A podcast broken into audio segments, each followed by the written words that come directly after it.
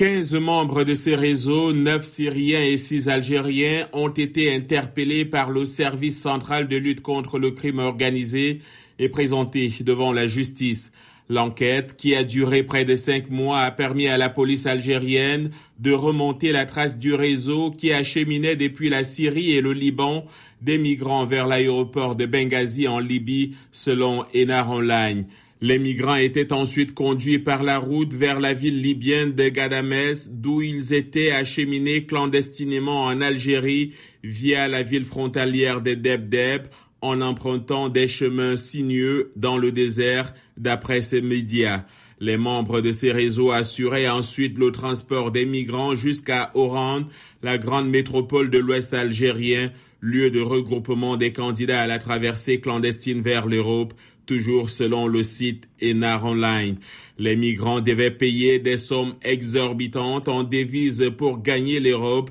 au cours de cette opération, la police a saisi plus de 11 000 dollars et environ 9 000 euros ainsi que des sommes en livres libanaises et syriennes.